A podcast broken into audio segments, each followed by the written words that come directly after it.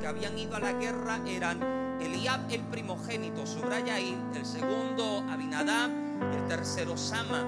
Y David era el menor.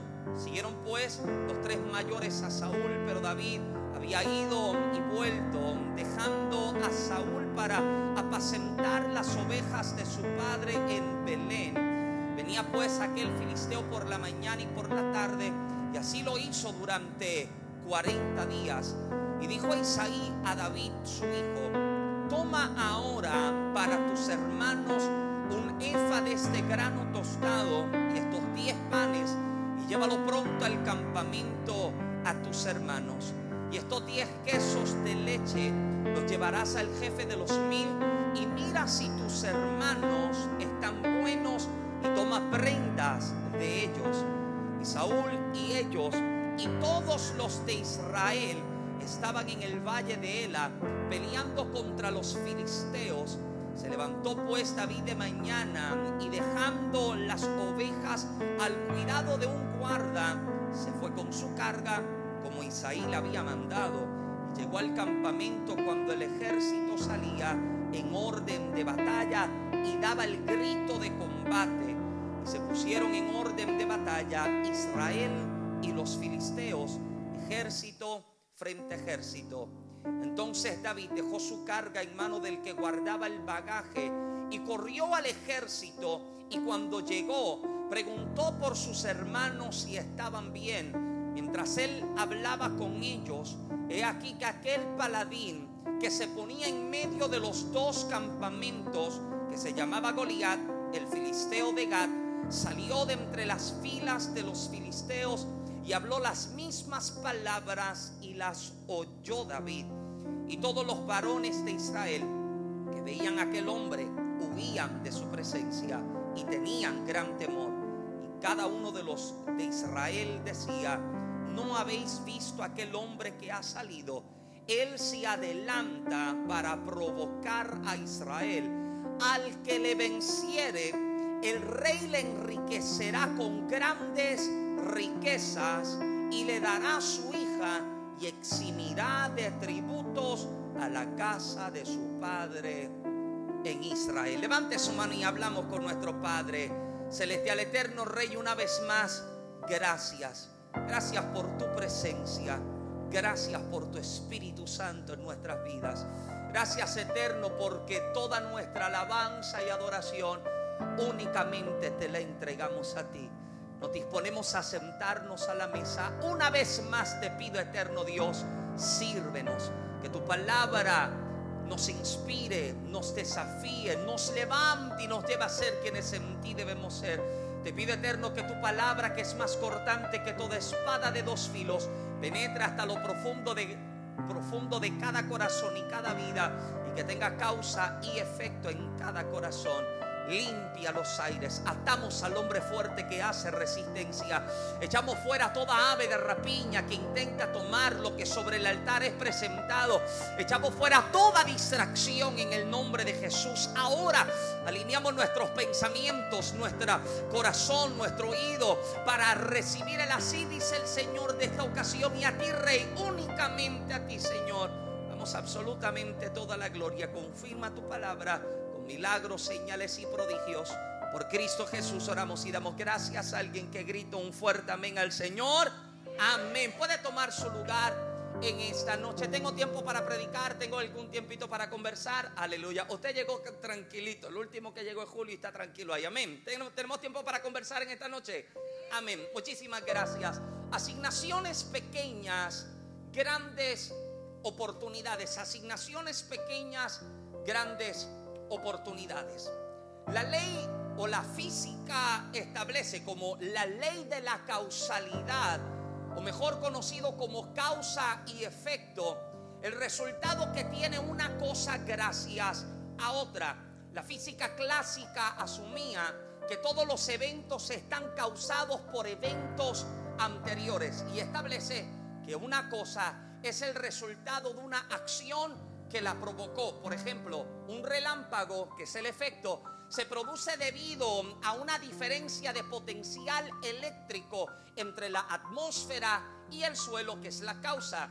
La muerte por ahogamiento, que es el efecto, se produce por la incapacidad de los pulmones de extraer oxígeno del agua, que es la causa. El fuego, que es el efecto, se puede producir en una diversidad de situaciones que involucran reacciones químicas de combustión, que es la causa, y el embarazo, que es el efecto, es consecuencia del acto matrimonial sexual, que es la causa. Ahora bien, Pierre Simon Laplace, un nombre que usted posiblemente nunca en su vida ha escuchado, créame que yo jamás había escuchado acerca de este hombre, un matemático francés, afirmó en una ocasión que si se conoce el estado actual del mundo con total precisión, uno pudiera de alguna manera predecir cualquier evento en el futuro. Este matemático establece que si nosotros pudiésemos estudiar los eventos actuales en el mundo, de alguna cierta manera habría la capacidad de poder predecir los eventos futuros. Recordemos por un momento que la ciencia no es provista por Dios para refutar a lo espiritual, sino para que nuestra mente limitada y finita, de alguna manera, pueda darle explicación a lo que no sabe ni entiende. Lo que nosotros conocemos como las cinco ramas de la ciencia, lo que es la física, la química, la astronomía, la geología y la biología. Cada una de estas ciencias busca darle explicación a cada una de las preguntas y las interrogativas que cada uno de nosotros tenemos. Ahora, cuando nosotros podemos mirar el plano bíblico, estas dos declaraciones anteriores, tanto la del matemático francés como lo que la ley de la causalidad establece o explica, cuando podemos mirar el plano bíblico considerando estas dos opiniones, hay tres expresiones que a lo largo del pasaje bíblico pueden definir cada una de estas declaraciones anteriores. Son tres declaraciones o tres expresiones que no solamente los encontramos a lo largo del pasaje bíblico, sino que también se han vuelto parte de nuestra cultura de fe, se han vuelto parte de nuestro vocabulario diario, expresiones o palabras como propósito, diga conmigo propósito, no como que usted está despierto, propósito. Número dos, repita conmigo todo obra para bien. Amén. Y número tres, patrones repetitivos. ¿Puedo predicar un momentito? Número uno, propósito. Número dos, todo obra para bien. Y número tres, patrones repetitivos. El primero nos enseña cómo Dios tiene un plan para nuestras vidas, que aunque en ocasiones duele, porque créame que la voluntad de Dios duele en nuestra vida, el propósito de Dios no llega sin precio ni sacrificio. ¿Alguien está acá? Quien pide ministerio le está diciendo a Dios, estoy listo para sufrir por tu causa. Estoy listo para padecer por tu nombre. Mi espalda está lista para ser lacerada por tu voluntad. ¿Alguien está conmigo todavía? El propósito de Dios nos establece y nos recuesta sobre la verdad de que lo que el apóstol Pablo declara su carta a los romanos es una verdad inevitable, es una verdad irrefutable de que a los que amamos a Dios, aquellos que conforme a su propósito son llamados, cada una de las cosas en su vida a doblar a bien de acuerdo a ese llamado que hay de parte de Dios para su vida. ¿Alguien dice amén? Oportunidades que se perdieron obran para bien relaciones que no funcionaron obran para bien. Nadie dice amén a eso nunca. Trabajos que se pierden, amistades que se dejan, de acuerdo al propósito de Dios para tu vida, siempre a doblar para bien. Número dos, Número uno, hablando de propósito. Número dos, tiene la intención de revelarnos precisamente lo mismo que lo primero establece, ya que lo segundo nos recuesta en la esperanza de que estamos siendo beneficiados en medio de todos los eventos de vida que estamos atravesando. ¿Alguien está acá? Yo tengo 31 años, aunque todavía parezco 16. Gracias por su amor y su entusiasmo. Y el silencio fue a propósito, ¿verdad? Gracias, sí, eso, eso era como para darte oportunidad de gritar amén, pero nadie la cachó, amén. Pero por 31 años mi cuerpo ha sentido una y otra vez los embates de las enfermedades y las dolencias. Pero cuando escucho lo que Dios ha hablado sobre mi vida, en comparación a lo que la ciencia médica establece, yo entiendo que esto no es causa de muerte, esto es causa de que la gloria del Eterno se manifieste. ¿Alguien dice amén? Cuando usted está convencido de lo que el Eterno habló sobre su vida, las malas noticias a ti no te quitan el gozo. Porque como usted ya sabe lo que viene en el capítulo siguiente, usted dice, hoy el juanete me duele, pero sé que no muero por el juanete porque esto ha de obrar para bien, porque mañana, aleluya, en el mañana de Dios para mi vida, todas estas cosas están beneficiando el hombre de Dios que hay dentro de mi vida. Ahora, esta tercera declaración a mí me bendice aún más los ruedos del pantalón. Porque esta tercera declaración habría que mirarla en sus ambas caras. ¿Usted, ¿Usted está listo para conversar conmigo en esta tarde? Amén. En sus ambas caras, tanto para bien como para mal. Me explico. Los patrones repetitivos son aquellos que una y otra vez vuelven a verse tanto en la historia del mundo, en la historia familiar o en la historia personal. Y esto incluye tanto patrones buenos como patrones malos. Sale de una relación tóxica y se mete en otra relación tóxica. Sale de un mal trabajo y se mete en un trabajo peor. Sale de una deuda y se mete en ocho deudas por encima. ¿Alguien está acá? Son patrones repetitivos que comenzamos a ver, que vuelven a verse una y otra vez en la historia de la gente. Ahora, cuáles son los patrones buenos. Los patrones buenos, observando el texto bíblico o el plano bíblico, puedo entender que si ayer Dios me sanó, el patrón repetitivo me enseña de que hoy Dios vuelve y me sana. Que si ayer Dios proveyó, hoy nuevamente Él vuelve y provee. Que si ayer Él abrió la puerta, hoy nuevamente vuelve y abre la puerta. De que si ayer abrió caminos y presentó liberación, hoy nuevamente nuevamente lo hace. Ese es el patrón repetitivo bueno para mi vida. Pero ¿cuál es el patrón repetitivo negativo? Que de acuerdo a la escritura, que si ayer la desobediencia de Saúl le quitó su reinado, a mí la desobediencia hoy me puede quitar la oportunidad de fungir en el ministerio no le veo muy convencido. Amén. Que si ayer la lujuria de David por Betsabé le lleva a perder la oportunidad de ver gloria y de mantenerse en un tiempo extraordinario de Dios, a mí también la lujuria me puede llevar a perder la oportunidad de ver lo extraordinario de Dios en mi vida. ¿Alguien está todavía conmigo?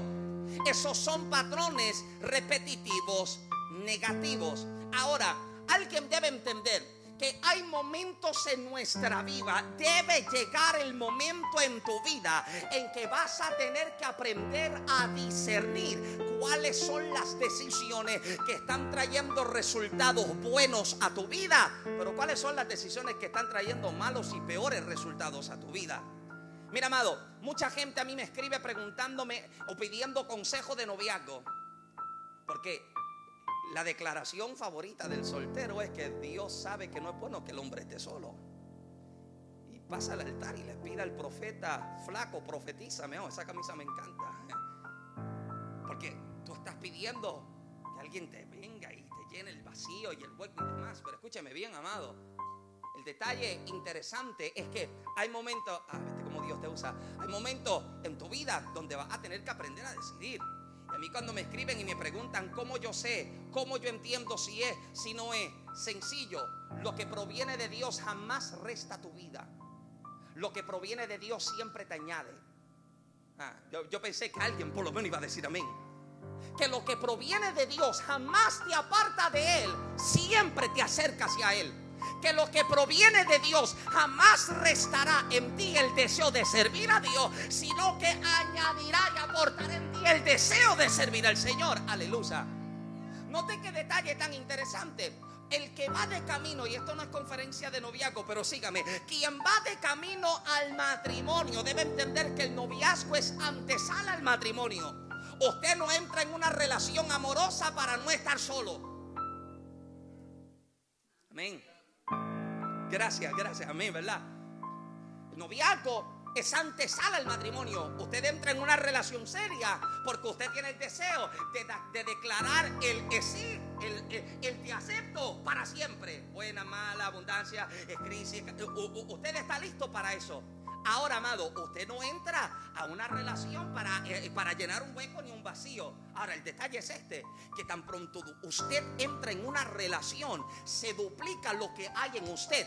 Si antes de la relación, ¿puedo, puedo hablar de verdad, pastor? Si antes de, la relación usted era un carnú, en la relación será doble de carnú.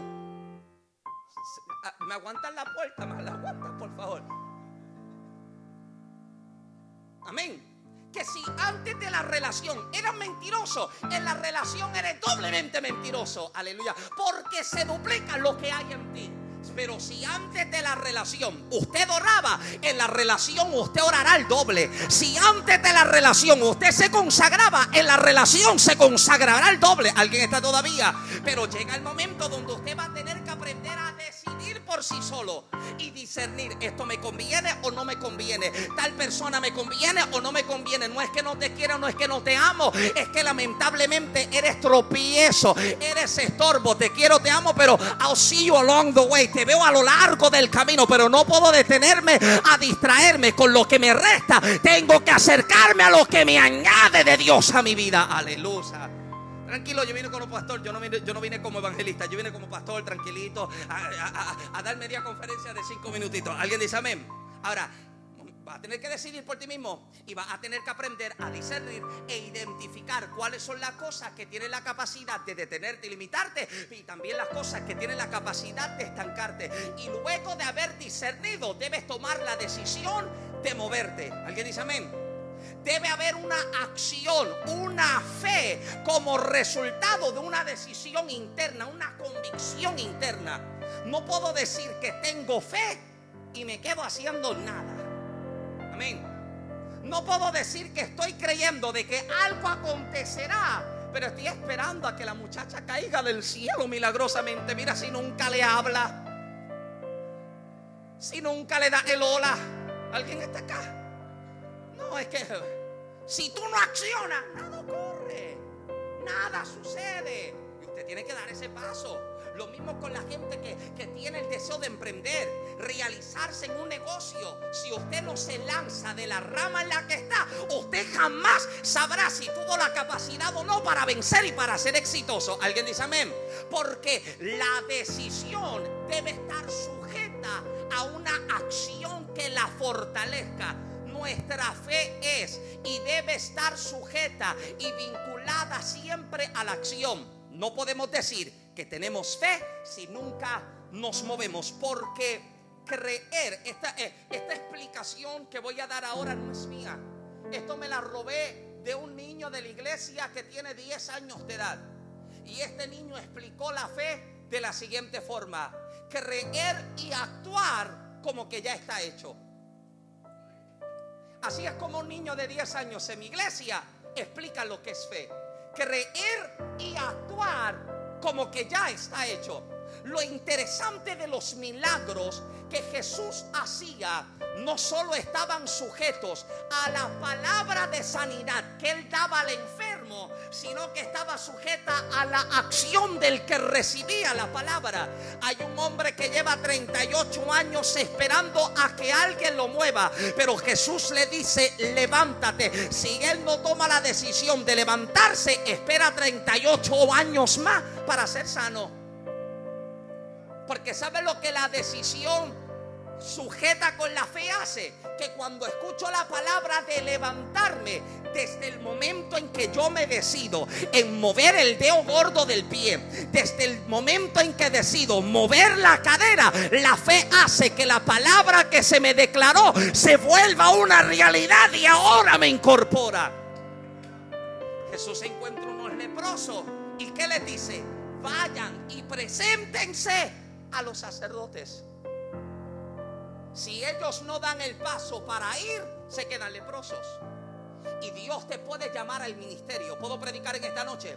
Dios te puede entregar talento. El Eterno te puede entregar una capacidad extraordinaria. Pero si en ti no está la acción de moverte, amado, nada ocurre.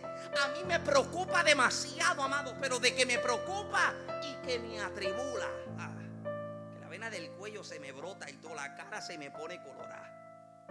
Gente que sabe que tiene llamado, que tiene palabra. Y sabe que, por ejemplo, al que Dios llama a la predicación, al que Dios llama a la enseñanza, no es que la Biblia dice, abre tu boca que yo la llenaré. ¿De qué te la va a llenar? ¿De qué te la llena si en tu corazón no hay abundancia de esa misma palabra? Te la llenará de aquello de lo que tú te llenaste en tu intimidad con Dios.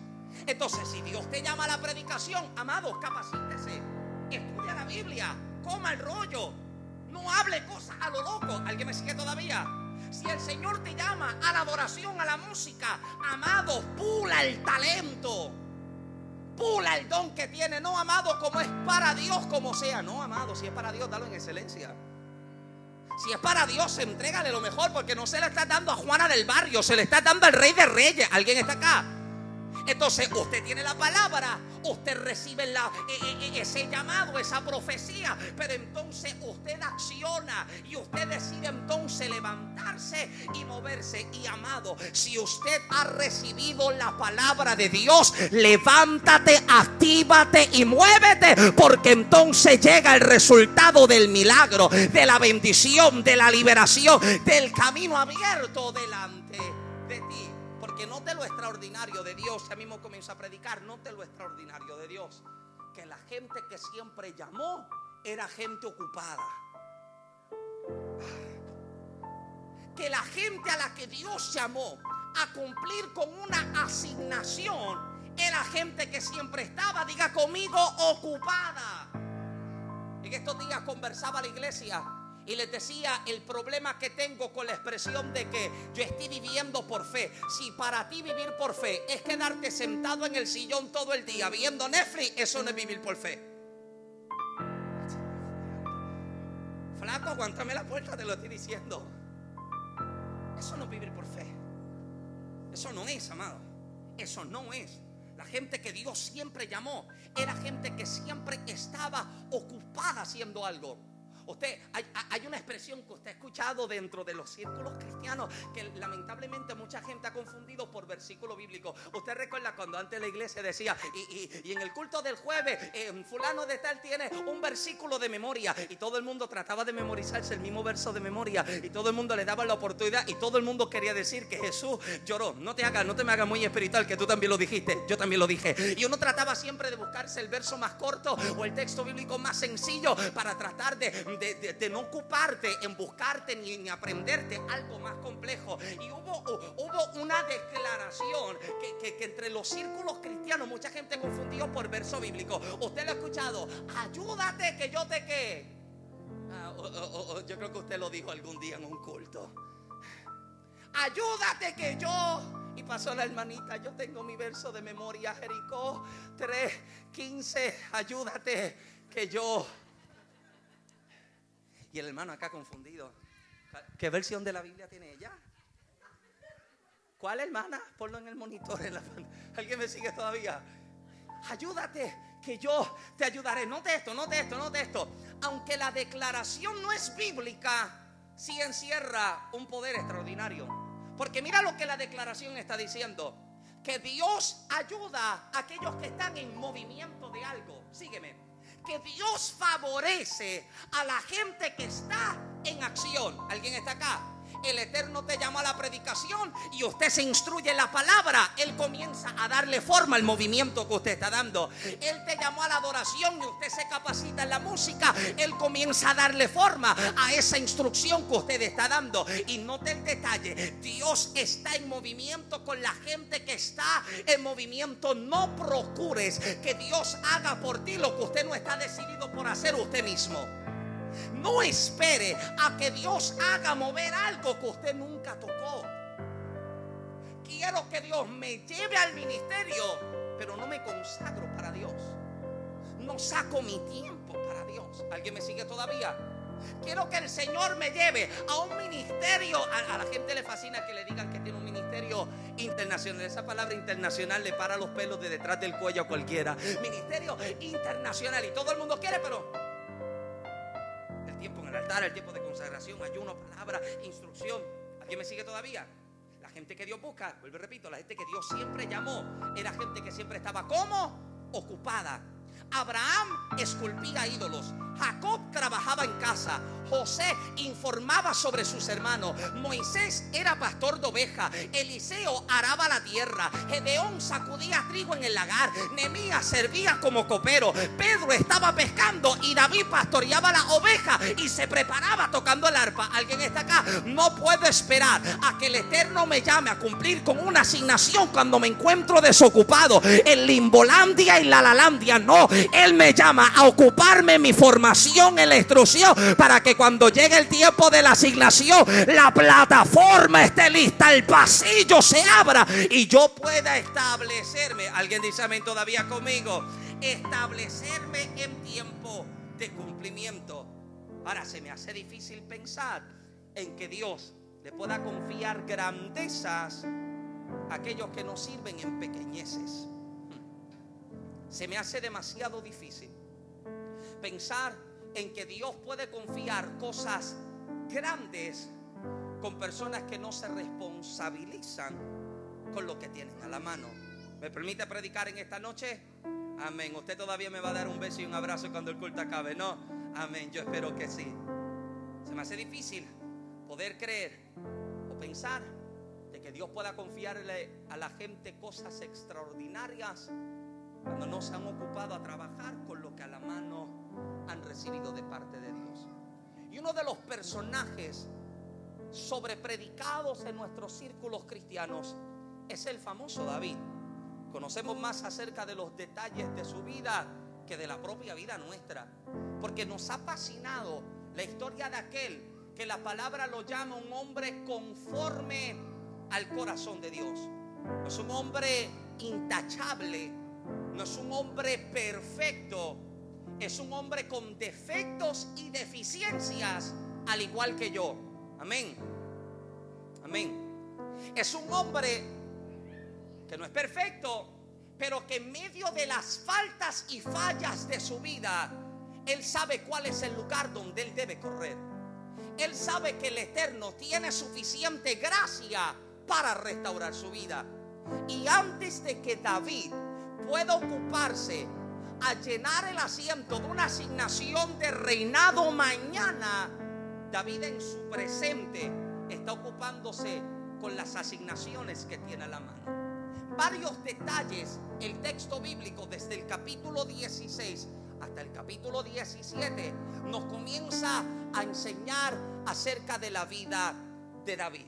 Número uno, lo primero que nos enseña es que David, el momento en que el profeta llega a su casa para ungirlo, David estaba donde? En el campo pastoreando ovejas.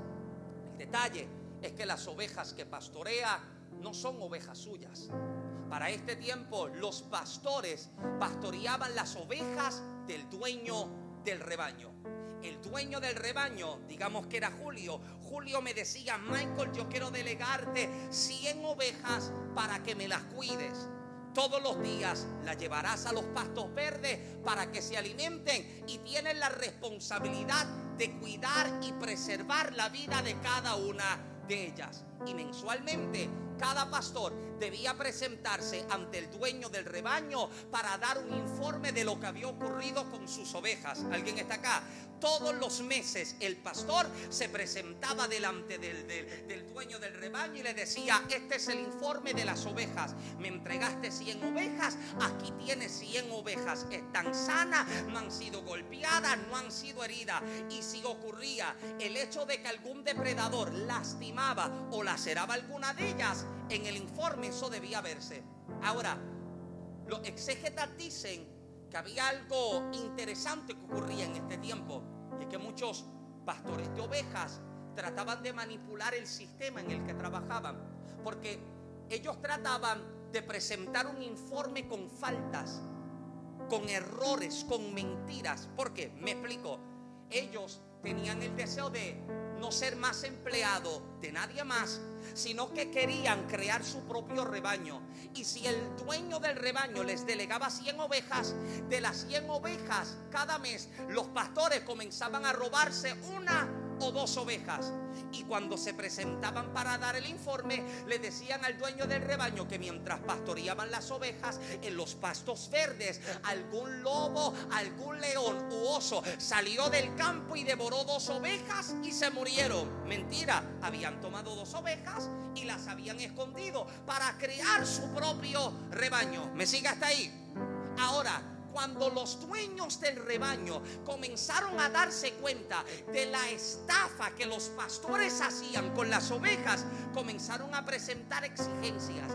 Cada vez que el pastor presentaba su informe al dueño del rebaño, el, dueño del rebaño comenzó a exigir lo siguiente. Si en el informe tú me dices que alguna oveja fue devorada en el campo, número uno, preséntame la evidencia. La evidencia de que una oveja había sido devorada en el campo era precisamente la lana, porque el depredador siempre se comía las carnes y los huesos, pero jamás se comía la lana. Y la lana era la evidencia de que el león o el lobo mató la oveja. La lana debía estar manchada en sangre. ¿Alguien está acá? Y número dos, para presentarle más carga al pastor de las ovejas, les decían, si en tu informe me enseñas y me dice que alguna de las ovejas fue devorada, tendrás que trabajar todo un año para pagar la vida de una sola oveja. Usted que tiene trabajo, usted que es empleado, usted se imagina trabajando todo un año para pagar por una sola oveja que se le murió. No puedes pagar luz, no puedes pagar agua, no puedes comprar comida porque toda tu ganancia tiene que irse para pagar la vida de esta oveja que se murió. ¿Alguien está todavía conmigo? Ahora ponte en lugar de un joven David, entre 16 y 19 años de edad, pastoreando ovejas que no eran suyas.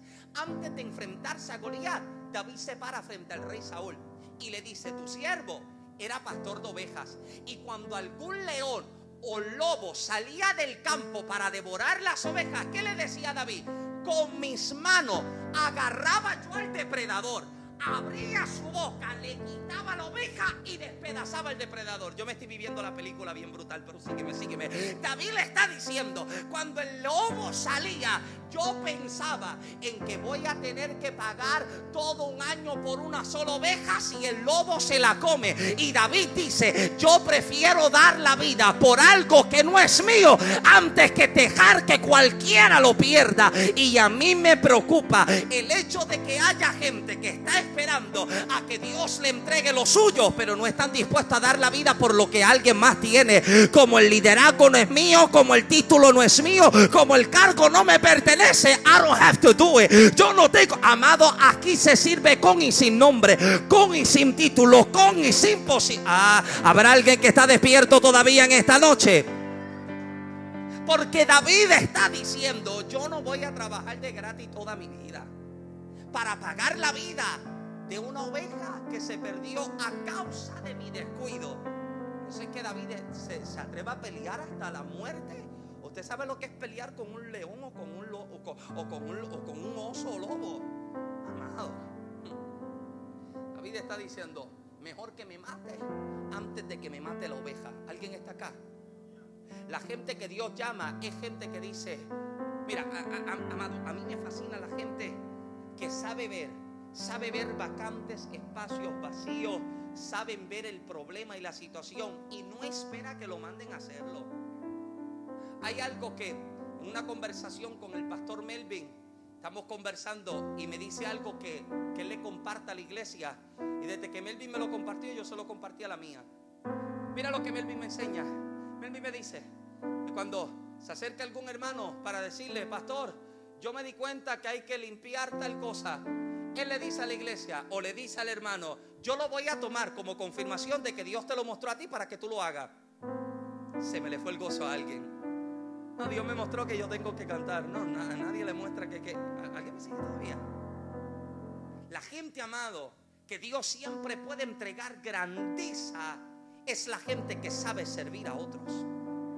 Usted se da cuenta de que la enseñanza más grande que el Rey del Universo nos enseña es que Él puede dejar su trono, puede soltar su corona para servir a sus seguidores. Él declara, yo no vine para ser servido, yo vine para servir. Y si el rey sirve, ¿por qué yo no puedo servir? No, porque es que yo soy el que enseño. Mira, amado, oh, eh, eh, recuerdo escuchar un testimonio de un pastor que a mí me rompió el corazón. El pastor está contando cómo de pronto llega al templo y se da cuenta de que hay un pequeño bachecito de agua y llama a uno de los líderes y le pide de favor si le puede limpiar el bache de agua. Y el líder lo mira y le dice, ¿acaso yo tengo cara de conserje? Yo soy el líder de los hombres. Yo no tengo un título que me diga el limpia piso ni el recoge agua. Yo soy el líder de los hombres. Y el hombre se fue. ¿Sabe lo que el pastor hace? Quita su chaqueta, se enrolla y busca paño para limpiar el suelo. Porque si usted es demasiado grande para servir, usted no debería estar sirviendo en nada. Si usted es demasiado alto y grande para servir a otro, amado, no sirva en nada, por favor. Soy muy importante, no es que ya yo tengo un ministerio internacional, ya yo no recoger, recolectar ofrenda, no que la recolectar que alguien está acá. En estos meses pasados ministraba en una iglesia en California y recuerdo que cuando sacaba la primera noche del servicio, estoy a la parte de afuera hablando con un hombre que literalmente me hizo la noche. El hombre me está hablando, es un hombre hondureño, me está hablando acerca de un viaje que hizo acá a Puerto Rico con su familia de vacaciones. Y mientras estoy hablando con ese hombre amado, yo me estoy riendo a carcajadas con las locuras y las loqueras que me está hablando. El hombre está sirviendo eh, en el estacionamiento de la iglesia. Es el que dirige el tránsito y estaciona a los hermanos. ¿Alguien está acá? Es el hermano que está a cargo de estacionar a los hermanos, porque siempre llega el hermano que se, que se estaciona cruzado, que parece que le regalaron la licencia, que parece que anda... Tranquilo, no mires para el lado que no es contigo, pero... Eh, está a cargo de hacer precisamente esto en el estacionamiento, encargarse tú acá, tú acá, así, así, así. Y cuando me monto en el carro del pastor y voy de camino al hotel, le estoy diciendo, hablándole acerca de este hombre, cómo me ha hecho reír y demás. Y lo más impresionante es que el pastor me mira y me dice, ¿con quién te hablaba? ¿Con fulano? Yo, sí, sí, el que está a cargo del parking. Y me dice, si tú supieras que ese hombre es multimillonario y sirve aquí en la iglesia como el que conduce el estacionamiento, ¿alguien está acá? Pudiera sentarse en primera fila. Pudiese esperar a que la gente llegue y le sirva porque tiene demasiado. Pero cuando llega a la casa de Dios, es el que sirve en el estacionamiento. Y si yo me siento demasiado grande para servir, no, no, eh, porque el detalle es este, amado, que hay ministerios y posiciones que nosotros comenzamos a medir cuál es más grande que la otra. ¿No te das cuenta? Todo el mundo quiere ser evangelista y profeta, nadie quiere ser misionero. Porque lo primero que piensa es que vas a viajar a la Patagonia a comer cerebro de mono. A mí que me digan que profetizo, pero comer cerebro de mono. I'm sorry. Me habla el predicador, no speaking Spanish. ¿Alguien está acá? Porque comenzamos a medir. Ok, este ministerio, sí, este ministerio tiene más relevancia. Esta posición tiene más honra. Todo el mundo quiere llegar a ocupar las posiciones más grandes. Y todo el mundo quiere llegar a ocupar las posiciones que tienen más exposición. Y si supiéramos que las posiciones que más exposición tienen son las posiciones que más demandan y exigen de la gente. La gente a la que Dios le ha confiado el oído y el corazón de la gente es una gente amado que usted le ve que vive en constante batalla, en constante sacrificio, en constante consagración. No está en casa viendo Netflix todo el día pero comenzamos a medir tal ministerio, tal posición. A mí que me llamen tal, amado, a mí que me llame lo que sea. Yo recuerdo conversar con un predicador que estaba atribulado luego de salir de predicar un lugar. Me dice, mira, que me presentaron por mi nombre y no me presentaron por mi título. ¿Qué me importa a mí? Porque tu certificado de nacimiento lo que dice es tu nombre. Si usted me va a presentar, presénteme como Michael, porque mi licencia dice Michael Santiago, no dice no dice el pastor Michael. Ahora, usted tiene respeto a la posición. Pero si la posición es demasiado grande para usted servir a otro, amado, por favor, entregue lo que tiene en la mano. ¿Alguien está acá? Si, me siento demasiado importante para ocuparme a servir a otros, amado, no debería estar sirviendo en nada. Y David sabe lo que es entregarse para el beneficio de alguien más. David no tiene beneficio peleando hasta la muerte con un león. ¿Qué se puede buscar? La muerte. Lo que puede buscar es que el león lo despedace. No tiene ningún beneficio en esto. Quien se lleva el beneficio es el dueño del rebaño. ¿Alguien está todavía conmigo? Mira, amado, cuando ocurrió, ya mismo predico, por favor, me dijeron que tengo tiempo, please. Oh, mira, toca piano hasta sin los dedos. Mira, eh, eh, aquí hay una cosa tan fuerte. Yo me digo, wow, la muchacha sí que está entregada. Yo necesito a alguien así allá en casa. Escuche bien, Julio, tranquilo. Cuando, cuando ocurrió el, el huracán María, el huracán María parece que trajo manga de presión porque le arrancó la pintura a todas las casas. ¿Usted recuerda eso?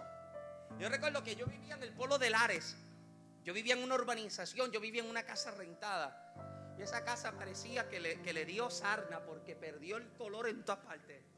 Y yo recuerdo que el dueño de la casa un día se me acerca, estando la casa así fea, parecía como, como camuflaje militar. Me pide de favor si yo le puedo ayudar a pintar la casa.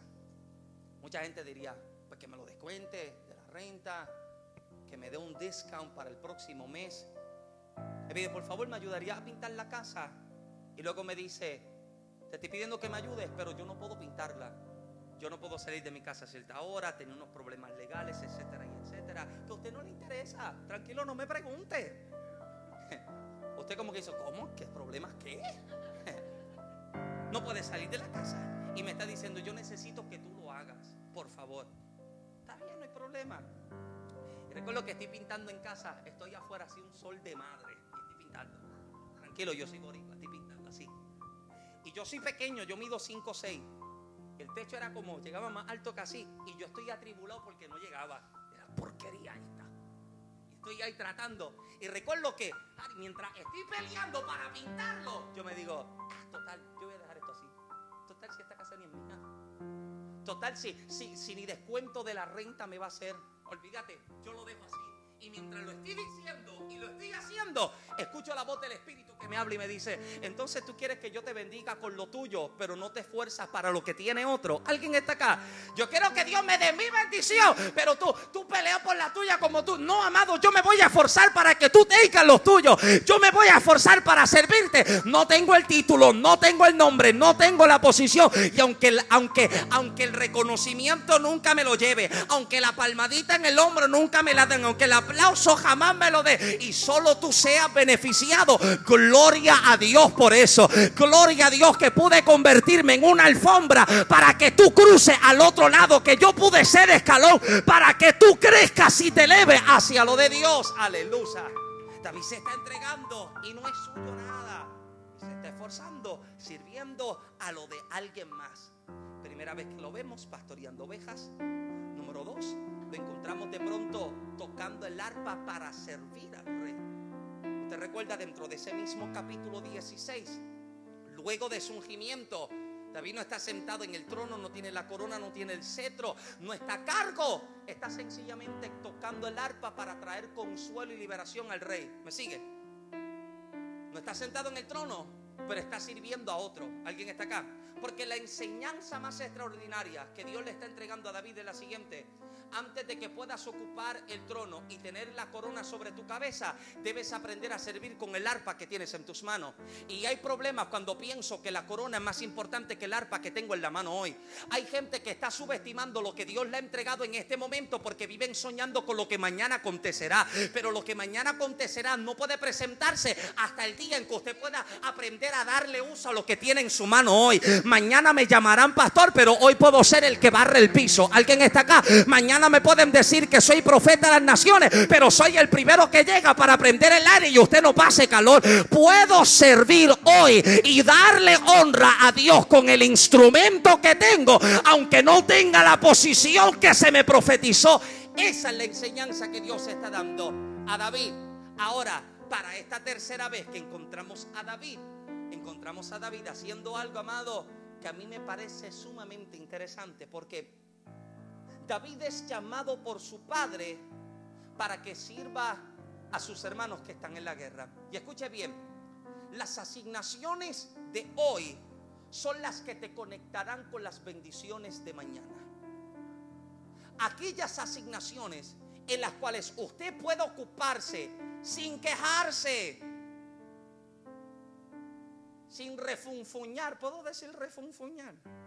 Sin hablar entre dientes ni con, con gozo, con alegría, como que es para Dios y no los hombres. ¿Alguien está acá? En lo que sea que usted sirva. Amén. Hablaba a los hermanos en la iglesia en estos días y les predicaba precisamente acerca de cómo José en casa de Potifar y aún en la cárcel, el favor de Dios está con él. ¿Por qué? Porque número uno, Dios está con él, pero hay un resultado de que Dios esté con él. Eh, José se está esforzando para hacer. Si él va a ser esclavo, él va a ser el mejor esclavo en casa de Potifar. Si voy a trabajar para alguien, voy a ser el mejor empleado. Y le comentaba a los hermanos que en estadística se ha mostrado, se ha confirmado como empleadores, dueños de empresa y negocio, cuando se le habla acerca de qué tipo de empleado desearía o no desearía contratar, la mayoría responde que no desea contratar cristianos. Porque el cristiano no es que yo soy hijo de Dios y llego a la hora que me da la gana. No. ¿Alguien está todavía conmigo? Todavía me va a dar el beso y el abrazo, ¿no? José si va a ser esclavo, va a ser el mejor esclavo en casa de Potifar.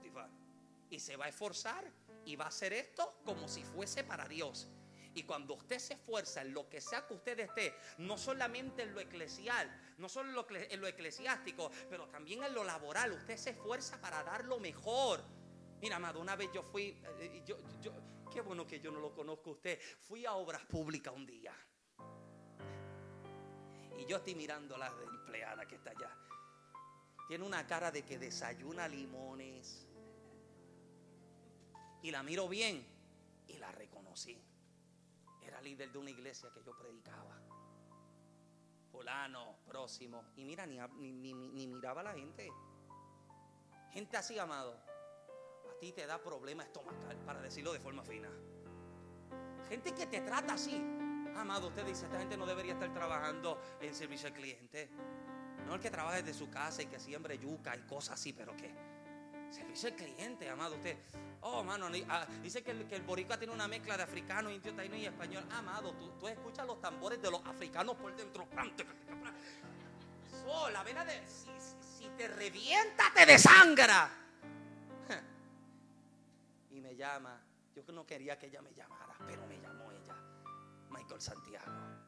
Y ni me ha mirado me vaya así, porque está así, boca, así, pegar la computadora. Dios te bendiga, por lo menos salúdame a mí. Oh, la cara le cambió a esa mujer. Oh, Michael, Dios te bendiga, ¿cómo tú estás?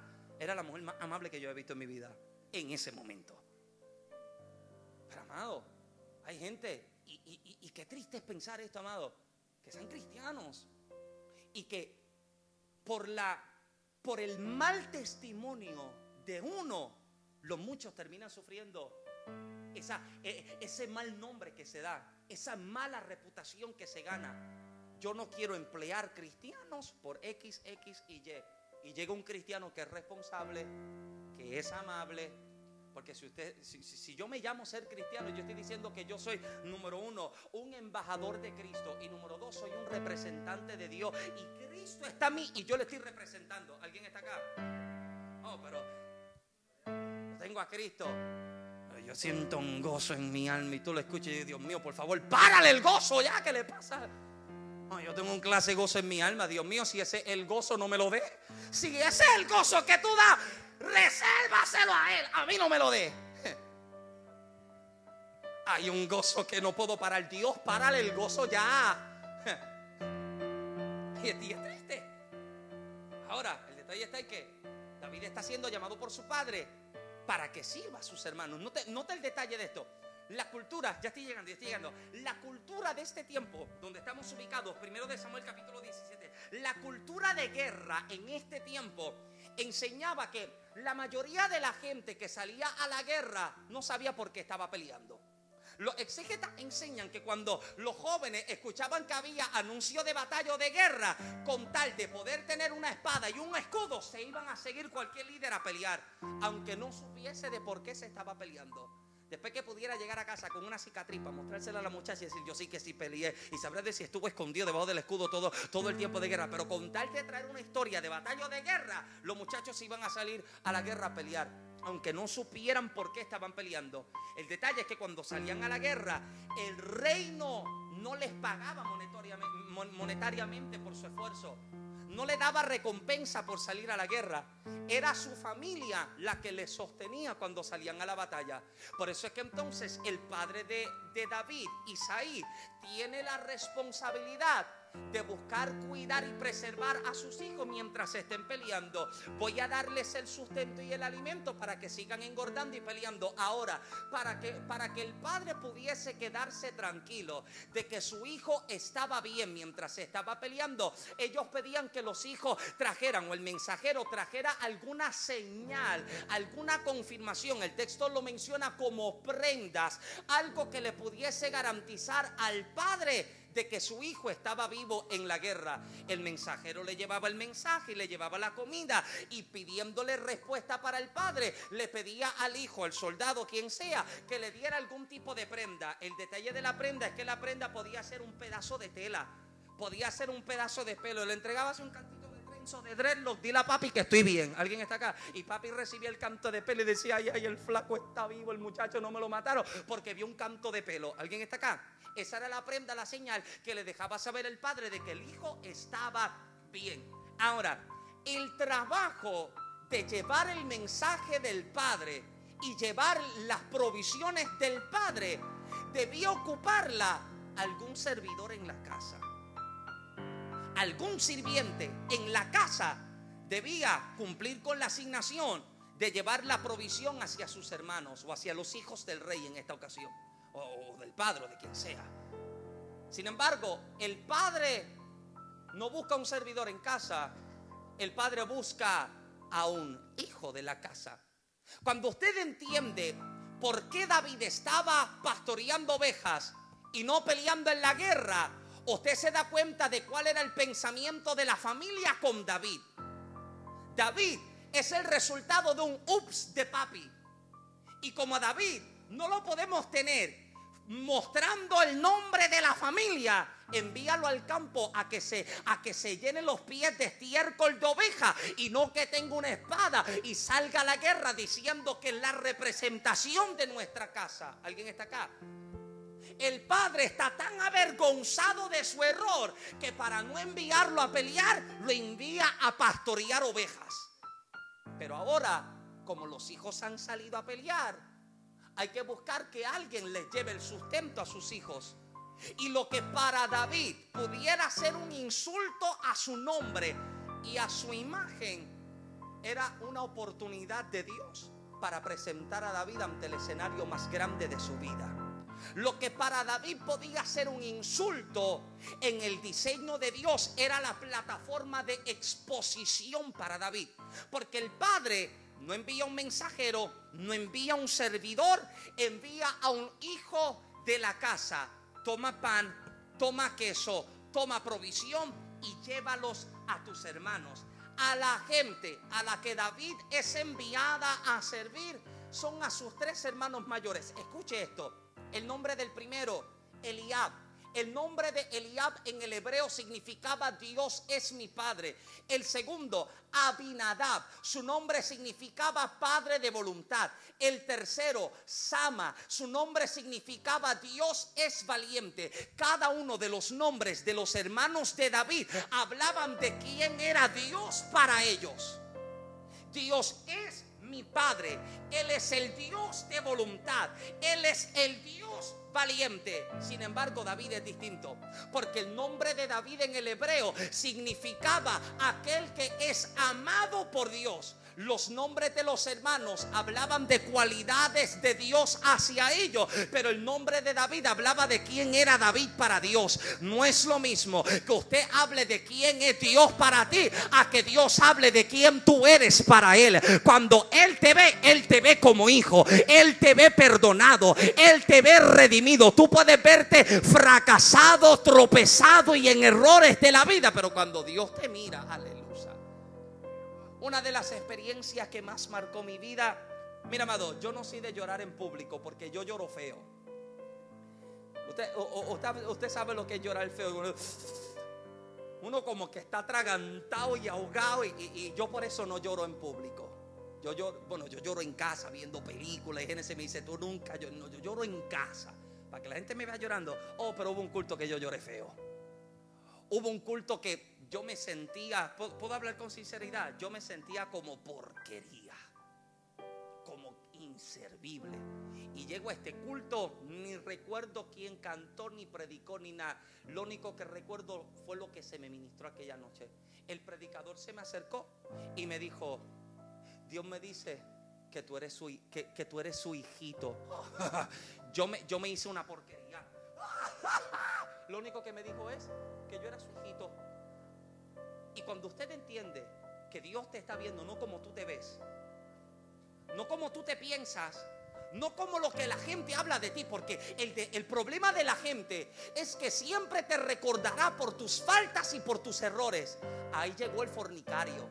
Ahí llegó el adúltero, ahí llegó el borracho, ahí llegó el ladrón. Pero cuando Dios te ve, Él dice, ahí viene mi hijita, ahí viene mi hijo amado. La gente te recuerda por tu pecado, pero Dios te llama por la identidad de hijo que Él te dio. Alguien dice amén en esta noche. Él no te recuerda por lo que fuiste ni por los errores que cometiste. Él te llama de acuerdo a la identidad de hijo que te ha dado. Y una de las preocupaciones más grandes, ya voy cerrando, que puede encontrar es que los hermanos de David, y específicamente Eliab, pueden hablar, el nombre de Eliab que significa Dios es mi padre, Eliab puede hablar de una relación entre padre e hijo, pero cuando usted escucha cómo conversa con David, me preocupa el hecho de que Eliab sabe tener una relación entre padre e hijo, pero no sabe tener relación entre hermanos. A mí me preocupa, amado, que sepamos hablar acerca de quién es Dios para nosotros, de que Él es mi Padre y me ama. Oh, amado, pero yo no soporto ni a la madre que me parió. ¿Alguien está conmigo? Y se hablan lenguas. Hoy, si el Espíritu me toca, brinco, corro, caigo al suelo y que Lugiel me tire el pañito blanco. Pero no sé tener relación con hermanos. Y los miramos. Dios mío. Plótale la goma al carro. Yo no tengo nada en contra de ella. Pero hay el pelo grasoso ese que tiene. ¿Tú lo escuchas? ¿Tú lo escuchas? Yo no tengo nada en contra de él. Ah, pero la porquería de carro ese que tiene. Sabemos tener relación entre hijo y padre. Pero no sabemos tener relación entre hermanos. ¿Alguien está acá? Él es mi padre y él me ama y canta y grita y whatever. Pero mira, la cara grasosa esa que llegó ahí. Y no sabemos tratarnos. Y entró por acá y yo busco salir por allá para evitarla, que no me salude. No, porque si la... Yo no tengo nada en contra de ella, no tengo nada en contra de él. Mentira. Mentira. Porque sabemos tener relación con Dios. Pero amado, qué triste es que no sepamos tener relación con nosotros. Yo que me encuentro ahora en el pastorado. Hablaba, hablaba ayer en la iglesia el pastor y decía que desde, desde que entré al pastorado nunca había conocido tanta excusa hasta que comencé a pastorear. Yo no sabía que existían tantas excusas en el mundo hasta que comencé a pastorear. 14 años en el evangelismo y nunca había escuchado tantas excusas hasta que comencé a pastorear. Tranquilo, tranquilo, usted querido. Si me ve y me abraza, usted todavía me ama. Aleluya. en el pastorado, usted se da cuenta, amado, de que yo recuerdo, amado, yo recuerdo, ni, en el pastorado, recuerdo estar en el evangelismo. Cuando yo llegué a, vivir acá a Puerto Rico, hace años atrás, usted me acaba de conocer, Antiel. Llegué a Puerto Rico años atrás y el Señor me comenzó a abrir a gente y comencé a predicar y comencé a salir. Yo recuerdo una llamada que yo recibí telefónica, no le miento, no le exagero. Una llamada donde me está, me está llamando una persona, no voy a decir si es hombre o mujer, pero una persona de influencia en Puerto Rico y me dice, oye, me enteré que estás predicando en mi área, esta región es mía. ¿Alguien está acá? ¿Pero qué es esto? ¿Qué tú te crees? ¿Que esto es Costco y que tú eres dueño de esa esquina? No. Este, esta es mi región, me enteré que estás predicando en mi área. No, amado, estamos demasiado equivocados. Demasiado equivocados. Sé tener relación con el Padre. Oh, pero no me pise el callo. No te me acercas demasiado que this corner's mine, esta esquina es mía. Y, y David se presenta ante sus hermanos Y el diablo recibe como que, yo sé cómo tú eres. Yo sé lo buscón que tú eres. Yo sé a qué tú has llegado. Y David lo que está es cargando una canastita con pan y queso. Pero ¿qué te hice yo? Yo, yo, yo apenas acabo de llegar para servirte a ti. Yo no estoy recibiendo nada de beneficio en esto. Pero aprender a servir con excelencia, y es esto que yo creo que usted se lleve, dame dos minutos y me voy. Aprender a servir con excelencia las asignaciones más pequeñas siempre ayudará a presentarte ante tus mayores oportunidades. Porque David pudiese haber refutado, pudiese haber peleado y discutido con padre. Papi, a ti se te olvidó que el profeta mungió. A ti se te olvidó que el cuerno de aceite lo derramaron sobre mi cabeza. Yo no soy un esclavo. No te equivoques, yo soy un rey. ¿Alguien está acá? ¿Acaso tú no sabes que yo soy el predicador? Yo no soy conserje en la iglesia. ¿Acaso a ti se te olvidó que a mí me dijeron que tengo ministerio internacional? Yo no soy el que prende el aire acondicionado. No, amado. ¿Dónde me necesitas si yo estoy? La gente que más me fascina para trabajar es la gente que dice, no sé cómo se hace, nunca lo he hecho, pero me atrevo. No sé cómo es, pero, si tú me enseñas, yo lo hago. Nunca lo he hecho, pero aquí yo estoy. Esa es la gente, amado, porque me fascina la gente que siempre está dispuesta y disponible para trabajar en la asignación que se le entrega en la mano. Y cuando David sirve con honra en una asignación tan pequeña, mientras su hermano le discute acerca de cuáles pueden ser las razones por las que está, el oído de David se abre. Y cuando el oído de David se abre, escucha un hombre que, escuche bien, por 40 días ha estado gritando. 40 días ha estado desafiando al pueblo. Escúcheme bien lo que le voy a decir. El día en que David escuchó al gigante, el último día en que el gigante gritó.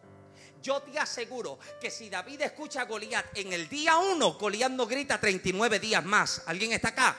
Porque escuche bien, ignorar el problema no hace que el problema desaparezca. Yo me convertí con 15 años de edad. Puedo predicar, tengo un ching, dos minutos adicionales. Yo me convertí con 15 años de edad. Y yo cantaba, ministrábamos trabajábamos en el liderazgo de la iglesia y una de las primeras cosas que se me comenzó a decir cuando comencé a ministrar y a liderar fue, tú eres líder. Nunca le enseña a la gente que tú estás en problemas, que tienes situaciones. En la administración no pase al altar. Porque tú eres líder y siempre tienes que mostrar cara de espiritual. Y esa cultura, ese tipo de pensamiento fue lo que llevó a que tanta gente comenzara a pudrirse por dentro a que tanta gente comenzara a consumirse por los problemas. Porque me enseñaron que tengo que mostrar cara de espiritual, aunque siento que me estoy muriendo. ¿Y cómo tú estás? La famosa declaración mentira cristiana en victoria. Yo no tengo, yo no tengo problema con declaraciones de fe. Mi problema es que yo trate de ocultar y opacar lo que estoy viviendo con declaraciones como esta. Porque ¿sabes qué? El gigante deja de desafiarte el día en que usted le hace frente a él preocupa la gente que se experta echando fuera demonios y son pésimos en relaciones matrimoniales. Son expertos hablando en lenguas y temáticas teológicos y divinidades y apologéticas, pero son pésimos en su, en su administración financiera. ¿Alguien me sigue todavía? Entonces el problema está en que comenzamos a ser consumidos por todo esto y siempre el culpable del cristiano es el mismo. El diablo me está haciendo la guerra y la gente está viendo al diablo por todas partes y eso a mí me asusta, amado. El diablo está acá y allá y allá le explotó la goma el carro. ¿Usted sabe lo que es eso? Que el diablo está acá y de momento corre allí y te explota la goma a ti y te corta el teléfono. No es el diablo. Se creen que es un pulpo y que tiene mano así que está todo el mundo. No. Hay cosas, amados, que no son ni, ni el diablo atacándote, ni el infierno, no, amado. Son el resultado y las consecuencias de situaciones que no se han resuelto. Escuche bien, gigante que usted no mata a tiempo, al tiempo lo mata usted. Todo problema grande comenzó como, como problema pequeño. El, mexicano diría que es un problema chico. Algo tan pequeño. Por eso es que cuando la palabra dice que se casen las zorras pequeñas, no te pide que cases las grandes. ¿Sabes cuál es la diferencia entre las zorras grandes y las zorras pequeñas? Las zorras grandes cuando crecían ganaban peso gorditas y cuando se encontraban a las uvas que estaban así colgando, las, las zorras gordas o grandes no podían brincar para llevar las uvas, a diferencia de las zorras pequeñas. Las zorras pequeñas eran más ágiles, eran más rápidas y podían brincar, agarraban las uvas y arrancaban todo el viñedo. Eso eh, ese era el problema de las zorras pequeñas. Y hay cositas que nosotros estamos viendo como las cosas pequeñas y decimos, no es nada. Pero eso que yo estoy diciendo que no es nada, es un gigante en formación en mi vida. Y es algo que mañana se va a convertir en una muralla que me detiene. Y David lo escucha y David dice, pero ¿y qué le pasa al tipo este? Si David llega a ser boricua, la vena del cuello se le borrotó. Si tiene el pelo largo, se lo amarra en cebolla. ¿Y qué le pasa al tipo este? David dice, ¿cómo es que por 40 días ustedes han estado escuchando lo mismo de la boca de un incircunciso? Deme la orden y yo acabo con el hombre este. Porque el gigante no se muere hasta el día en que usted se para y le hace frente. Ahora, David sirve trayendo el alimento que beneficia a otros sirven asignaciones pequeñas. Y el momento en que David escucha al gigante, una sola pregunta hace David. ¿Qué se le dará al hombre que venza al gigante? Y se le dice, el rey prometió entregarle a su hija en casamiento y a su familia se le eximirá de tributos en todo el reino. David conecta el punto A con el punto B. Ayer el profeta me dijo que yo me voy a convertir en rey y para llegar al palacio lo que Dios quiere usar es a la hija del rey como la oportunidad para entrar. Voy a matar al gigante para ir caminando hacia mi destino en Dios y hay oportunidades que Dios está presentando delante de ti. Sirven las cosas pequeñas, sirven las posiciones que otros consideran inservibles, sirven los lugares donde nadie más quiere servir. Atrévete a ser el que pasa el vacuum, el que llega y limpia los baños, el que llega y busca dónde está el detalle para arreglarlo, porque son esas cosas pequeñas que ante el trono de Dios se ven como cosas grandes y aquella gente que Dios está llamando para la grandeza son formados en los baños de la iglesia, limpiando los bancos del templo sirviendo en el estacionamiento, friendo fritura para que el hermano se vaya contentito después del culto. ¿Alguien me sigue todavía? Pero si me siento demasiado grande para servir en estas cosas pequeñas, jamás voy a poder servir en las cosas grandes para las que Dios me prepara. Termino con esto. Unos años atrás, recuerdo un fin de semana bastante, bastante cargado había estado ministrando desde jueves hasta domingo unas cinco o seis veces. Y yo recuerdo que tres de esas veces eran en la misma iglesia, en una actividad de un fin de semana. La iglesia estaba en retiro el fin de semana. Y fue un fin de semana bastante, bastante agotador físicamente para mí. Usted sabe que yo tengo mis problemas respiratorios, tengo mis problemas en los huesos. Y fue un fin de semana bastante explotador. Recuerdo que cuando estoy terminando de ministrar el último día, en el último compromiso, estoy ministrando por un poco más de 200 personas que pasaron al altar a la oración. Y estoy uno por uno orando por ellos. Tranquilo, ya Dios me perdonó. Eso era uno por uno. ¿Usted sabe lo que es eso? Yo fui a predicar un campamento y recuerdo que cuando comienzo a ministrar, hay más de 400 jóvenes y yo me llevé un predicador conmigo y le pedí, por favor, ayúdame a ministrar. Ya yo había orado por 20 y él todavía estaba orando por el primero, pero abusador avanza. Y yo estoy en esta actividad. Acabo de ministrar por la gente que está en el altar. Y cuando se acaba el culto, yo me siento amado que me estoy muriendo. No puedo casi ni respirar ni caminar. Y usted sabe que el culto se acaba y la gente se acerca para saludarte y demás y whatever. Y en medio de los abrazos y saludos de la gente, yo veo un hombre que viene caminando y desde allá viene con su mano estrechada. Recuerdo que el hombre se mete así entre la gente, se cruza así y con su mano extendida me estira el brazo para saludar. Le tiro mi brazo para devolver el saludo y cuando me agarra de la mano sin soltarme me mira los ojos seriamente y me dice, no te están invitando a predicar porque tienes palabra, te están invitando a predicar porque te ven como un espectáculo sobre la tarima. Y eso a mí me barató. Porque me está diciendo, no es que te están invitando porque tienes palabra para edificar. Te están invitando solo para mirar cómo tú te mueves en el altar. Un fin de semana donde Dios rompió cadenas, libertó, operó milagros, habló, edificó a la gente. Y una declaración así a mí me está acabando por completo. Recuerdo montarme en mi carro y voy de camino a mi casa. Y mientras voy de camino a casa, estoy considerando como cierto lo que ese hombre me acaba de decir.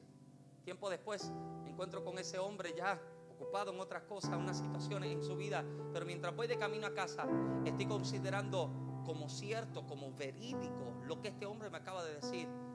Y si no me invitan porque tengo palabra, y si no me invitan porque edifico, me invitan porque solo quieren ver. ¿Escuchaste a Michael? ¿Viste a Michael como es? Y estoy considerando eso. No me invitan porque tengo palabra, invitan porque me ven como un espectáculo sobre la tarima. Y recuerdo que llego a casa, me encierro en mi habitación y mientras estoy llorando le estoy diciendo al Señor, quizás por eso, a lo mejor fulano tiene razón. Y mientras estoy asimilando y considerando como ciertas las palabras de ese hombre, el Señor comienza a hablarme y comienza a tomar las mismas palabras de aquel hombre y comienza a darles un giro y una explicación completamente diferente. Porque comienzo a ver a un David, a un David que vive toda su vida en el anonimato, nadie lo conoce mientras pastorea ovejas. Pero el día en que David escucha al gigante gritar y David sale para hacerle frente, la palabra dice que con una, una roca en la onda, David golpea la frente del gigante y el gigante cae al suelo. No está muerto, pero cae al suelo. David la palabra dice que corre y parándose sobre el cuerpo del gigante, quita su espada y le corta la cabeza. En el momento en que David se para sobre el cuerpo del gigante, el cuerpo del gigante se convierte en la tarima que exhibe en público a un David que vivía en secreto toda su vida. Y hay oportunidades que se van a convertir en la plataforma de exposición para tu vida, donde Dios te parará delante de aquellos que te dijeron no eres nada. La gente que por mucho tiempo te vio y te dijo en tres meses se cierra lo que tiene. La gente que te vio mucho tiempo sirviendo en cosas pequeñas, pero Dios está preparando la plataforma para que cuando tú te pares la gente vea y diga, ciertamente fue Dios que lo llamó, ciertamente fue Dios que le separó. Y esa es la gente que sirve en cosas pequeñas que Dios coloca en las alturas y en las grandezas para las cuales le separó. Póngase de pie conmigo en esta noche, por favor. Aleluya. Acompáñeme de pie en esta noche. acompáñeme de pie. De hecho, le pido, acérquese conmigo al altar. Le invito, por favor, acérquese conmigo, por favor. Mientras seguimos ahí así con la musiquita en el piano, yo te invito, acércate conmigo un momento. Te invito, acércate con una actitud de fe en esta noche. Yo voy a pedir el, el mayor cuidado, reverencia y espacio entre tú y Dios como nunca en este momento. Te vas a olvidar por completo del que vino, el que no vino, el que está, el que se fue, el que salió. Tú y Dios. Tú más que nadie conoces cada una, cada una de las palabras y las promesas que Dios ha hecho a tu vida. Y sabes lo que es escuchar a Dios una y otra vez decirte, esto es lo que quiero contigo. Para esto es que yo te llamé. Para esto yo te elegí. Y has sabido encontrarte frente a escenarios que más que nunca te han desafiado a creer. Escenarios donde de pronto te has sentido incluso confundido con lo que tú estás viendo en comparación a lo que un día a ti se te dijo. Y se te dio una palabra, se te dio un sueño. Y quizás como David, posiblemente habrías pensado, mañana esa palabra se cumple. Pero mañana se convirtió en un mes, en un año, en cinco años, en una década, en trece años. Y hay momentos donde esas promesas y esas palabras parecen como que ir desvaneciéndose de nuestro recuerdo y de nuestra memoria, porque son ahogados por los escenarios en los que nos encontramos. Y de pronto Dios presenta delante de ti una asignación tan pequeña que mucha otra gente rechazó y subestimó. Mucha gente vio aquella asignación tan pequeña y dijo, yo soy muy grande para hacer esto pequeño. Yo soy demasiado importante para algo tan pequeño. Yo soy demasiado grande para servir en algo tan insignificante. Y de pronto tu corazón fue encontrado con esa asignación. Y en tu humildad y sinceridad le dijiste a Dios, por lo menos déjame servirte en esto. No tengo mucho, pero permíteme servirte en esto. No soy como otros que saben, que tienen, que han logrado. Pero si me confías esto tan pequeño, yo prometo entregártelo en excelencia. Jesús enseña que a un hombre se le entrega un talento, a otro dos y otro cinco. No se le entrega uno más que otro porque se amara a este servidor más que a otro, se le entrega por su capacidad de administración. Puedes con uno, te entrego uno. Puedes con dos, te entrego dos. Puedes con cinco, te entrego cinco. Y mucha gente ha visto ese único talento y ha mirado los cinco que tiene otros. Y ha dicho, esto es nada en comparación a aquello. Sin embargo, hay otros que han visto este único talento y han dicho, esto es lo más grande que a mí se me ha dado. Señor, yo te voy a servir con excelencia con esto único que tú me has entregado. Y siendo fiel con aquellas asignaciones pequeñas, el Eterno comenzó a abrir delante de ti un camino que jamás habrías podido alcanzar si no hubiese servido en aquellas cosas pequeñas. La pregunta es, ¿cómo responderás ante las asignaciones pequeñas que Dios presenta delante de ti? ¿Cuál será tu actitud para servir a Dios cuando eres llamado a hacer cosas tan pequeñas que otros rechazan y subestiman? Tomarás una actitud incorrecta y te creerás que eres muy grande, muy importante para servir en eso pequeño. O le dirás a Dios, aunque no es lo mismo que otro tiene, te serviré con excelencia y te lo entregaré de mejor forma. Y esa es la gente a la cual Dios puede confiarle cosas grandes.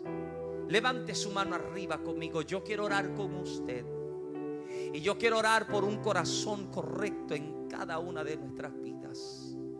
Yo quiero orar por una actitud correcta en cada corazón ante el escenario que tenemos delante hoy.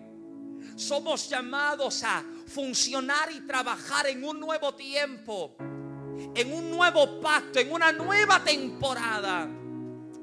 Y mientras otros subestiman y rechazan, hay otros que le están diciendo, Dios, por favor, úsame a mí. Por favor, levántame a mí. No tengo mucho, pero aquí yo estoy para servir. No tengo mucho, pero aquí yo estoy para entregar. Señor, en lo poco yo quiero serte fiel. Aunque nunca me entregues lo mucho. Aunque nunca me... No quiero servirte con el interés. Con la intención equivocada. Como para manipularte y recibir lo grande permíteme servir donde tú me necesitas. Padre, en el nombre de tu Hijo Jesucristo, yo levanto mis manos sobre tu pueblo en esta noche. Cada corazón es tuyo, Señor. Cada vida te pertenece a ti. Padre amado, en esta casa, para esta nueva temporada, has presentado asignaciones que están revelando el corazón de los hijos de la casa. Asignaciones que están revelando el corazón de los apasionados. Asignaciones que están, están revelando el corazón de aquellos que han leído la visión escrita en tablas y están corriendo con ella. Te pido, Padre, presenta oportunidades de grandeza para cada vida. Oro por los propietarios de, de negocios, de empresas. Oro por jefes de empleados. Te pido eterno que tu gracia les arrope y traigas abundancia y multiplicación sobre sus vidas. Oro por los que están sirviendo como empleados en otros lugares. Entrégales una gracia y un favor donde con lo poco que tienen en las manos puedan hacer cosas grandes. Entrégales las capacidades que entregaste en el corazón de José, donde puede preparar abundancia para tiempos difíciles, donde puede presentar una capacidad de administración, de preservación para tiempos de vacas flacas. Ahora, Padre amado, yo te pido que ante los escenarios las asignaciones pequeñas para las cuales les estás llamando a servir. Te pido, Padre amado, que cada corazón, que en cada vida pueda encontrarse la pasión para trabajar con excelencia para ti. Padre amado, que en nuevo pacto algo extraordinario tú puedas hacer con aquellos que muchos consideraron como pocos, con aquellos que muchos consideraron como los pequeños, pero son aquellos que tú estás llamando para pararse delante de los gigantes de esta tierra, para decirle, hoy se acaba tu grito, hoy se acaba tu desafío. En el nombre de Jesús, inspira y levanta el corazón de tus servidores. Aquellos que no sirven ni por ni para aplausos aquellos que no trabajan ni por ni para aplausos, aquellos que solo buscan rendir gloria a tu nombre. Señor, yo quiero servirte aunque sea pasando el mapo. Dios, yo quiero servirte aunque sea abriendo la puerta. Aleluya. Dios, yo quiero servirte aunque sea rebastana Aunque sea en las cosas pequeñas. Lo que otro rechaza, entrégamelo a mí. Lo que otro no quiere, yo quiero servir en él. Oh Espíritu de vida. Yo quiero servir en las cosas pequeñas en las que otros no quieren servir. No tienes que buscar más. Ya me has encontrado te atreves a decirle al Señor, no tienes que seguir preguntando, mi respuesta es que sí. No tienes que seguir buscando, yo estoy dispuesto para hacerlo. No soy el mejor para hacerlo, pero estoy dispuesto para ello, Dios mío. Espíritu Santo, sopla vida en cada corazón. Y permite, eterno Dios, que en esta nueva temporada lo que no se vio en tiempos pasados, ahora lo comiences a manifestar. Que aquello que un día comenzó como un sueño, ahora Padre comience a materializarse, a concretarse, a realizarse y establecerse sobre esta casa. Oro por fuerzas nuevas, una unción fresca. Trae, Padre amado, ese aliento de vida de cero tú multiplicas en abundancia. Aumenta fuerzas en este momento. Úngeles con aceite fresco para cumplir con la asignación a la que les estás llamando. Por la llaga de Jesucristo. Habla toda dolencia y a toda enfermedad. Habla problemas cardíacos, a problemas respiratorios habla toda irregularidad en el cuerpo y en el sistema, habla niveles de sangre, de presión, de azúcar, de colesterol. Le doy orden a que se regule ahora por el poder de la llaga de Jesucristo Ahora, Padre amado, te pido, crea y haz milagros creativos. Crea órganos nuevos en este momento. Corazón, pulmones, hígado, páncreas, próstata, ovarios, riñones, vesículas nuevas. Ahora, por el poder de la llaga de Jesucristo, crea, Padre amado, en este momento tendones nuevos, ligaduras nuevas, huesos nuevos, tejidos nuevos por el poder de la llaga de Jesucristo. Hoy, Padre amado, rompe con las enfermedades que de generación en generación se han heredado. Hablo sanidad sobre cada cuerpo. Envío esta palabra a la distancia, a cada familia, a cada hogar, Padre amado. Usa mis hermanos como punta de lanza, como punto de referencia. Declaro que las enfermedades de tus padres no se verán en tu cuerpo, no se verán en tus hijos, no se verán en los hijos de tus hijos por el poder de la llaga de Cristo Jesús. Habla toda masa que el médico vio a toda mancha, a todo tumor, a todo cáncer, a todo quiste, fuera por el poder de la llaga de Jesucristo. Padre amado, hablo sanidad en este instante. Limpia los bronquios, desaparece toda asma, toda bronquitis, toda sinusitis, fuera por el poder de la llaga de Jesucristo. Padre amado, hablo sanidad y restauración sobre cada vida. Oro, Padre amado, por la familia pastoral. Trae una unción fresca sobre su vida. Trae una cobertura, Padre amado, una cobertura. Eres escudo alrededor de ellos. Eres escudo alrededor, Padre amado. Escuda, guarda sus espaldas sanamenda naboscoy.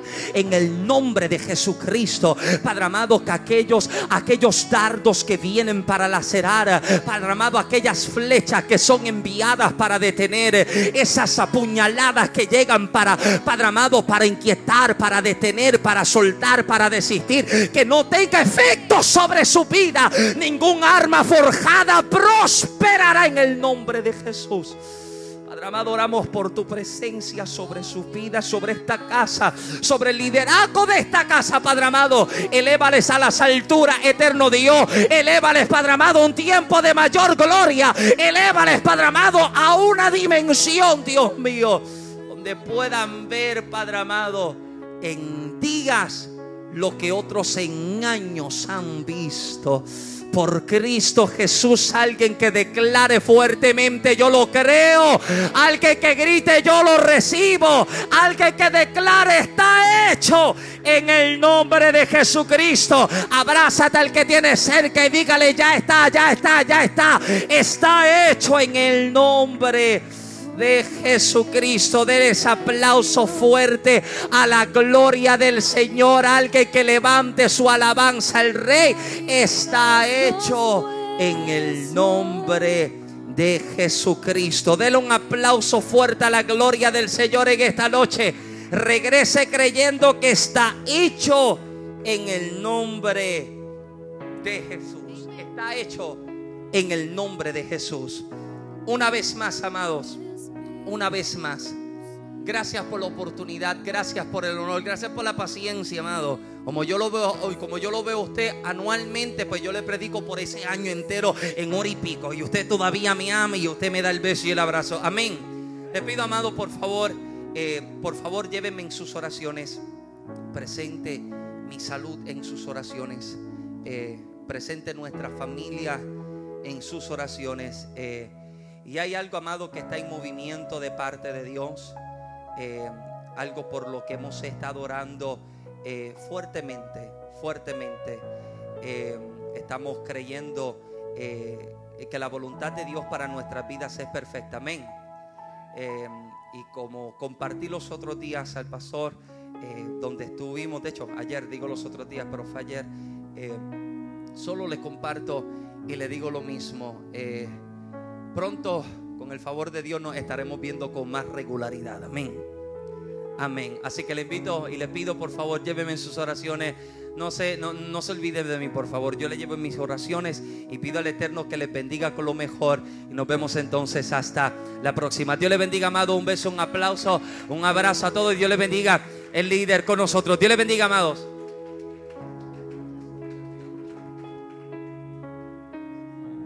Dios le bendiga iglesia. Dios le bendiga más. Dios le bendiga mucho al